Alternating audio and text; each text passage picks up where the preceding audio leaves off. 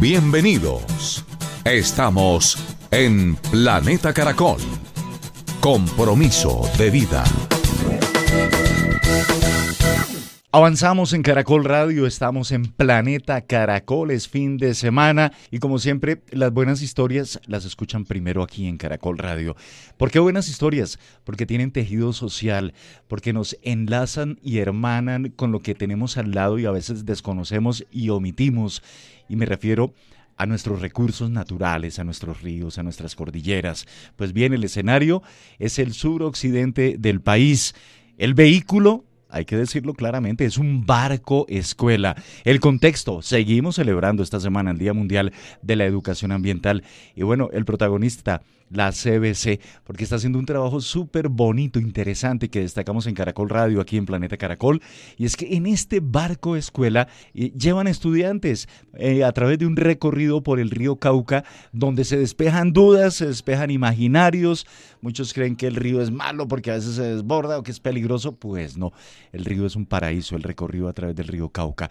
Y me encanta saludar esta mañana aquí en Planeta Caracol al doctor Marco Antonio Suárez, director general de la CBC. Bienvenido a Caracol Radio, doctor Marco Antonio. Muy buenos días. Buenos días, Fidel. Un saludo para ti, toda tu mesa de trabajo y a todas las personas que hoy nos escuchan. Pues bueno, hoy, hoy en Planeta Caracol los sorprendemos y les aportamos esta maravillosa historia estructurada por la CBC. Hablemos de ello. ¿Cuándo se les ocurrió? ¿Cómo lograron establecer este barco escuela? ¿Y cómo les ha ido con los niños? Bueno, Fidel, lo primero es recordarle a todos los vallecaucanos y colombianos nosotros el año pasado eh, inauguramos lo que fue la expedición Río Cauca. Eso fue un recorrido que hicimos por los 400 kilómetros que tiene nuestro río Cauca sobre nuestro departamento del Valle. En esos 400 kilómetros logramos identificar, por supuesto, los problemas, las dificultades, también las fortalezas, la biodiversidad, la comunidad que vive en nuestro río Cauca, en fin, todas las situaciones que nos ayudan a identificar todas esas situaciones buenas y malas para buscar posibles soluciones. Y quisimos, aprovechando el Día Mundial de la Educación Ambiental, seguir sumando estrategias nuevas a la educación ambiental. Por eso nos propusimos hacer un aula flotante, como tú lo has dicho, un barco escuela. Ese barco escuela empezó ya a navegar el 26 de, de enero, ya con una capacidad para 40 personas. En este caso lo que queremos es que todos los niños de nuestro departamento, de nuestros colegios, de nuestras escuelas, participen de ese recorrido por nuestro río Cauca y conozcan de primera mano lo que te acabo de mencionar. Y eso lo sumamos nuevamente con un foro con los niños de Expedición Río Cauca. Entonces ellos van a vivir una experiencia extraordinaria y van a palpar de primera mano todas las riquezas ambientales que tiene nuestro río. No, una maravilla. Y de esta expedición a través del río Cauca, pues también un documental, ¿no? Un documental maravilloso que comparten em, en la manera como hacen ese cineforo, eso es increíble con los jóvenes, con los niños. Y solo quiero que escuchen, eh, tanto usted, doctor Marco Antonio, como los oyentes, lo que manifestaron los niños. Evelyn Janet López Montoya, estudiante del Colegio Mayor de Jumbo, allí en el Valle del Cauca, dijo... A uno le dicen cosas horribles del río, pero uno va y es algo hermoso, los animales, muchas aves de colores, ver cómo volaban. Yo a todos les digo como yumberos, caleños, vallecaucanos, que tenemos que marcar la diferencia y aportar a la conservación. Qué bonita esa aula flotante y esa nueva generación de colombianas y colombianos que, ustedes están trabajando allí en el Valle, doctor Marco Antonio. Claro que sí, mira, creemos firmemente en los procesos de educación ambiental y hay que empezar desde nuestros niños. Sentíamos una inmensa alegría verlos a ellos, como le preguntaban a nuestros técnicos, ¿y esta ave cuál es? ¿Y aquí qué peces hay? ¿Por qué está sucediendo esta situación aquí en esta orilla? Eh, ¿Cuáles son las plantas, los árboles que ayudan a, a evitar la erosión de nuestras orillas? En fin, una serie de preguntas que solo los niños las saben hacer de una manera muy especial. Nos da mucha alegría que el barco escuela esté siendo desde ya un éxito. Tenemos solicitudes, Fidel, impresionantes desde que empezó a navegar nuestro barco escuela y esa era la idea y estamos muy contentos. Claro, es un premio, es como ir a la luna, lo digo guardando las proporciones y es así, porque quizá doctor Marco Antonio Suárez, director de la CBC, en Colombia desconocemos lo que tenemos. Sabíamos más, por ejemplo, del cocodrilo australiano, del león africano, que de nuestro oso andino o de la Danta, por ejemplo.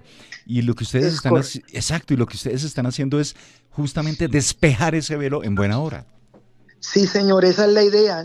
La, principal función no es solo que conozcan el río, sino que lo amen, que se enamoren de él, que sepan que ellos también pueden contribuir a proteger, a cuidar y, ¿por qué no?, promocionar nuestro hermoso río Cauca. Es que no es solo turismo de naturaleza, yo también en un futuro pienso que a nivel comercial podemos hacer muchas cosas con el río, sus mercancías, los empresarios, las personas que de alguna u otra forma se pueden beneficiar. Pero te quiero adelantar algo más, Fidel. Sí, señor. En este momento estamos adelantando la construcción de dos muelles en el mismo río Cauca. Uno a la altura de la laguna de Sonso, que tú sabes que es uno de los ecosistemas más importantes del suroccidente colombiano, y a la altura de los humedales en Videles en Guacarí. La idea es que ahí también el barco escuela realice otro recorrido de aproximadamente dos horas, dos horas y media con nuestros niños. Pero ahí vamos a hacer dos muelles espectaculares con recuperación ambiental, senderos ecológicos y todo. Vamos a darle vida a nuestro río Cauca, que es nuestro segundo río más importante del país. Eso es muy importante, doctor Marco Antonio, porque así como eh, nos preocupamos por la Amazonía, es válido, por supuesto, nos preocupamos también en su momento por el río Atrato, que estaba muriendo con el tema de la minería, eh, lo que pasa con el Magdalena, la región de la Mojana, lo que tenemos en la Orinoquía, el bosque seco que se está agotando en la región Caribe, pues es muy interesante ver cómo ustedes eh, le dan vida, y déjeme decirlo así, le dan vida al río Cauca, a todo el ecosistema que, que lo rodea y con el cual convive, a las especies y a los niños como principales actores para una cultura de conservación. Eso es muy chévere, muy bonito. Y hay que decirlo, ¿no? El barco escuela de la CBC es un ferry didáctico 12 metros de eslora, es decir, largo, 12 metros de largo, dos motores fuera de borda, 100 caballos, 150 caballos de fuerza y tiene baño, sala de máquinas, 40 personas, nos lo había dicho el doctor Marco Antonio. Y este barco, yo creo, se va a constituir en un maravilloso regalo para las comunidades, las nuevas generaciones, doctor Marco Antonio. Y con los dos muelles, increíble, es darle vida al Cauca y el Cauca como un amigo, el río Cauca. Sí, sí, Fidel, y lo que es mejor, mira, los niños también ven, todas las personas que viven de nuestro río. Yo quiero hacer énfasis en eso. No es solo la recuperación ambiental, eso tiene que ir de la mano de la recuperación social, de ayudarle a nuestras comunidades. Personas que durante generaciones, Fidel, viven de la explotación de nuestro río. Obviamente estamos hablando de una explotación artesanal, pero son personas que necesitan un apoyo siempre y eso es bueno que nuestros niños lo vean, que sientan de que el río le da vida, pero también le da mucho trabajo y les da muchas cosas a muchas familias vallecaucanas en este caso. Una reconexión con la naturaleza, muy valioso también el valorar y ponderar las comunidades que viven del río Cauca y que ellas sí han estado, digámoslo así, entrelazadas con el río, la pesca artesanal, el transporte, bueno, en fin, todo lo que de allí se puede derivar, eso es supremamente valioso. ¿Qué viene ahora? Eh, con, esta estrategia tan maravillosa. Em, ya vienen los dos muelles. Eh, me imagino la cantidad de pedidos de colegios de diferentes municipios, doctor Marco Antonio. Claro, mira, nosotros tenemos unido esta estrategia a todas las demás estrategias de educación ambiental. Nosotros tenemos la ruta del Valle de los Sueños, donde traemos a todos nuestros niños de las veredas y corregimientos a conocer todos nuestros centros de educación ambiental. Ahí los vamos a conectar con el barco escuela. La idea es que en el barco escuela no solo sean nuestros niños, también grupos organizados. A mí me parece importante universidades, los mismos empresarios, las personas que de alguna manera han visto el documental Expedición Río Coca, que quieran palpar lo que es estar en nuestro río, que es muy importante hacerlo, que aprendan, que pregunten. Y por qué no, Fidel, también hay que decirlo, que vean los problemas y sientan en el corazón cómo deben superar esos problemas y todo lo que estamos haciendo. Claro, y tal vez como, como digo, niños de 5 a 95 años porque, porque eso ayuda a dar más vida en esos momentos altos de la vida, doctor Marco Antonio.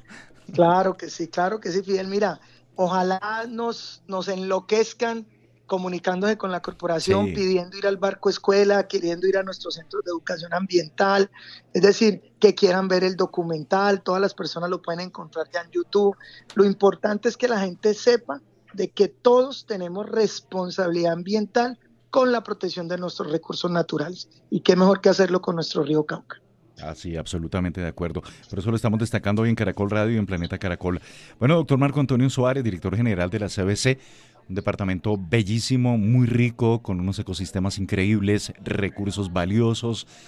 ¿Cómo se plantea este 2023 en cuanto a los retos de la corporación? Eh, ¿Cuáles son las problemáticas a enfrentar inmediatamente?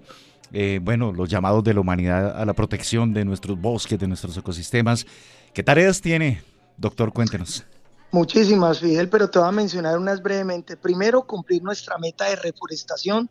Nosotros nos propusimos sembrar 8 millones de árboles, ya llevamos más de 6 millones 500 mil. Nos propusimos la siembra de 3 millones de peces, ya llevamos 2 millones 500 mil. Eso ayuda también a nuestro río Cauca. Seguimos creciendo en áreas protegidas. Nuestra meta era el 30% del departamento en áreas protegidas. Ya vamos a llegar casi al 40%. Eso nos daba una alegría enorme. Le estamos apuntando mucho a la agroecología, buscando la seguridad alimentaria. Ya hemos beneficiado a más de 5.500 familias en ese tema, pero vamos por mil más. Estamos colocando estufas de coeficiente en todo el departamento, llevamos más de 3.000, vamos a 5.000. Estamos colocando pozos sépticos o citares, como lo denominamos nosotros. También la meta es llegar a 5.000, ya llevamos 3.000. En fin, una serie de, de acciones que nos conllevan única y exclusivamente a proteger los recursos naturales, pero de la mano de nuestra gente, de nuestras comunidades indígenas, de nuestras comunidades negras, de nuestros campesinos, que eso es tan importante hacerlo. Entonces estamos felices y, vamos con todo, que es lo más importante, así somos los vallecaucanos. sin duda, sin duda, no cabe la menor duda, doctor Marco Antonio, director de la CBC, pero permítame profundizar, porque bueno, el reto es llegar a 8 millones de árboles sembrados, van 6.5. Háblenos un poco de zonas donde van a priorizar la siembra y con qué tipo de especies de endémicas del Valle del Cauca. Mira, eh, nosotros siempre, eh, nosotros tenemos en primer lugar el vivero, yo diría, más importante que tiene una corporación en Colombia. Nosotros sacamos más de 5 millones de plántulas al año en nuestro vivero en San Emilio, en Palmira. Son eh, plántulas eh, propias de nuestros ecosistemas. Es decir, nada es introducido y de acuerdo a donde vamos a hacer la siembra, pues obviamente se lleva la especie que, que corresponde. ¿Qué priorizamos? Pues las zonas que nosotros hemos analizado y hemos estudiado que han sido deforestadas. Vale la pena recordar, encontramos un departamento con 1.114 hectáreas deforestadas y hoy solo tenemos 571, que es la cifra menor que hay en Colombia en este momento en deforestación. ¿sí? Eso es una noticia muy importante, pero hay que seguir trabajando.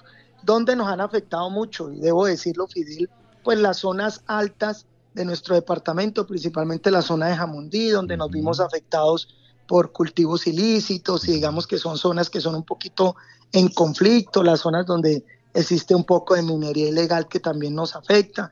Ahí entramos de la mano con la fuerza pública, pero entramos con todos los programas socioambientales, la siembra de árboles, las estufas, las citares, pagos por servicios ambientales, con todo para que sea el mismo campesino y la misma población que nos ayude a cuidar y a proteger. Entonces digamos que eso nos da una estrategia enorme, estamos muy contentos y creemos firmemente que lo ambiental siempre debe estar unido a lo social.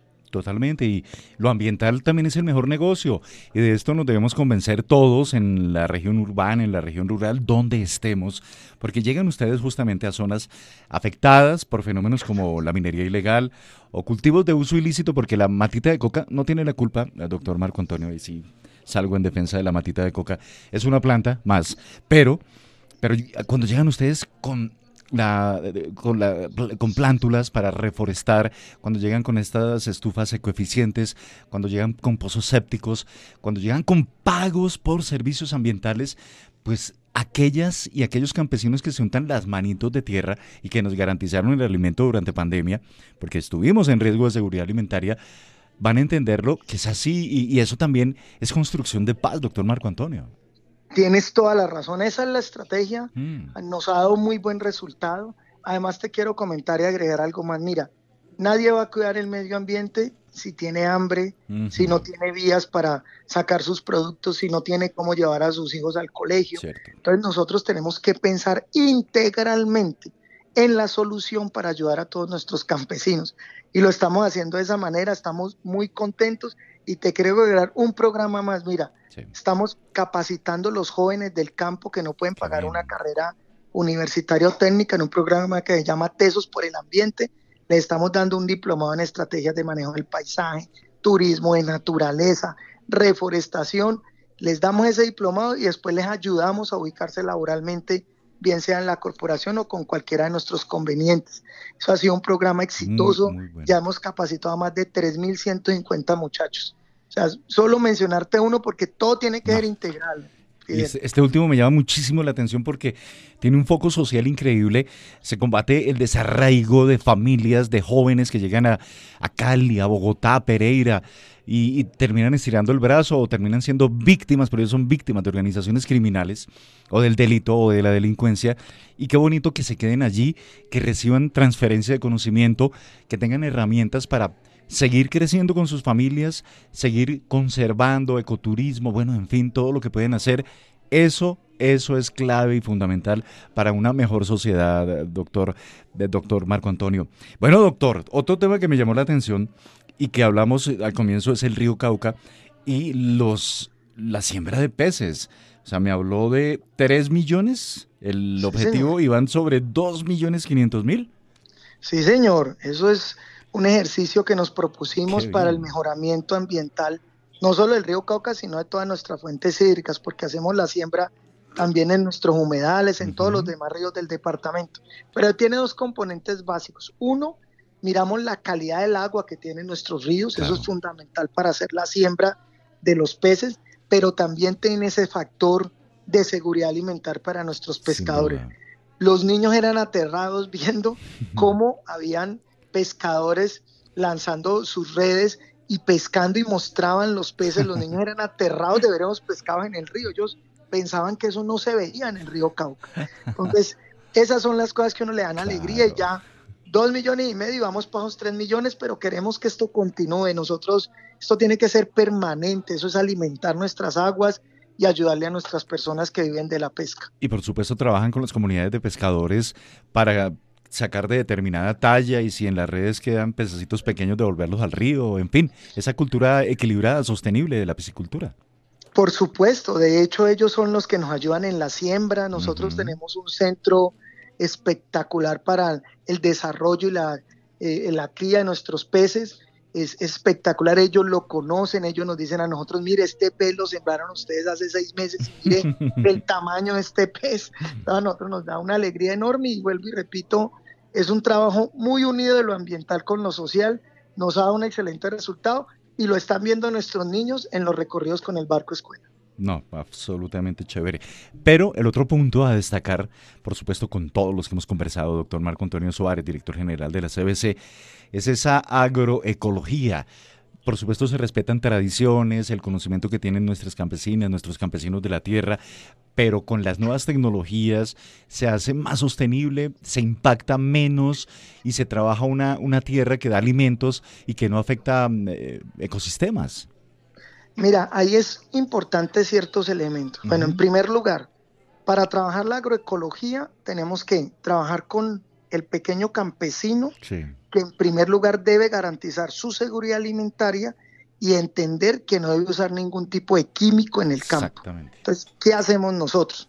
Les entregamos la semilla de pan coger, plátano, frijol, maíz y le decimos al campesino, vea, tenga esto, vamos a capacitarlo, le ayudamos a su siembra, vuelvo y repito, cero químicos en el campo, abonos orgánicos y ese, ese, ese primer resultado de esa siembra va a entrar primero a garantizar su seguridad alimentaria y en segundo lugar el excedente de esa cosecha nosotros se lo ayudamos a comercializar al campesino en los mercados verdes, en los mercados campesinos que tiene la corporación.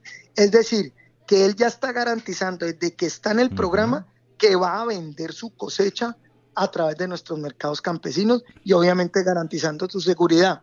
E hicimos algo adicional, Fidel, que nos parece hermoso. Les dijimos a, esos, a esas familias, una vez usted alcance ese equilibrio, seguridad alimentaria y pueda vender sus productos con nosotros, usted voluntariamente va a entregar un grupo de semillas de las que nosotros le ayudamos a tener a otra familia campesina que lo requiera. Y a eso le hemos llamado cadena de solidaridad. Y eso ha sido una locura en el campo. Ya llevamos 5.500 familias y vamos por mil más.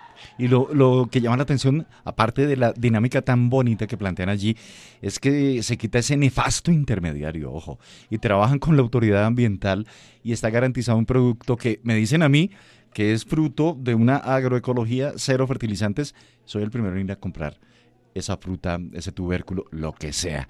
Porque tienen un público ya garantizado, un consumidor ahí expectante. Exactamente, mira, nos tocó pasar de 12 mercados campesinos que teníamos en el Valle a 25 mercados. Estoy 25, pero es un espectáculo. Y lo otro es que la gente ya ha tomado conciencia de que hay que ayudarles y comer sano también. Entonces, tú no te imaginas la cantidad de personas que visitan nuestros mercados campesinos. 8 de la mañana a las 2 de la tarde ya no hay nada, ya nuestros campesinos han vendido todo. Estamos muy contentos. Y felices. No, pues bien, muy, muy bien lo que están haciendo desde el barco escuela, lo que trabajan con los campesinos, lo que trabajan con los eh, pescadores, las zonas de protección, la reforestación. Doctor Marco Antonio, hicimos un perfecto recorrido por el Valle del Cauca, por toda esa riqueza y ese potencial y la labor que por supuesto vienen haciendo desde allí, desde la CBC. Le agradezco infinitamente por compartir estos minutos con los oyentes de Caracol Radio aquí en Planeta Caracol.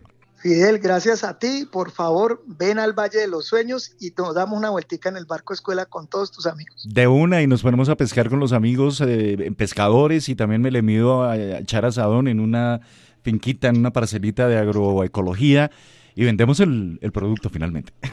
Claro que sí. Un abrazo grande y muchas gracias. A ustedes, el doctor Marco Antonio Suárez, director general de la CBC aquí en Caracol Radio, en Planeta Caracol. Estás en Planeta Caracol.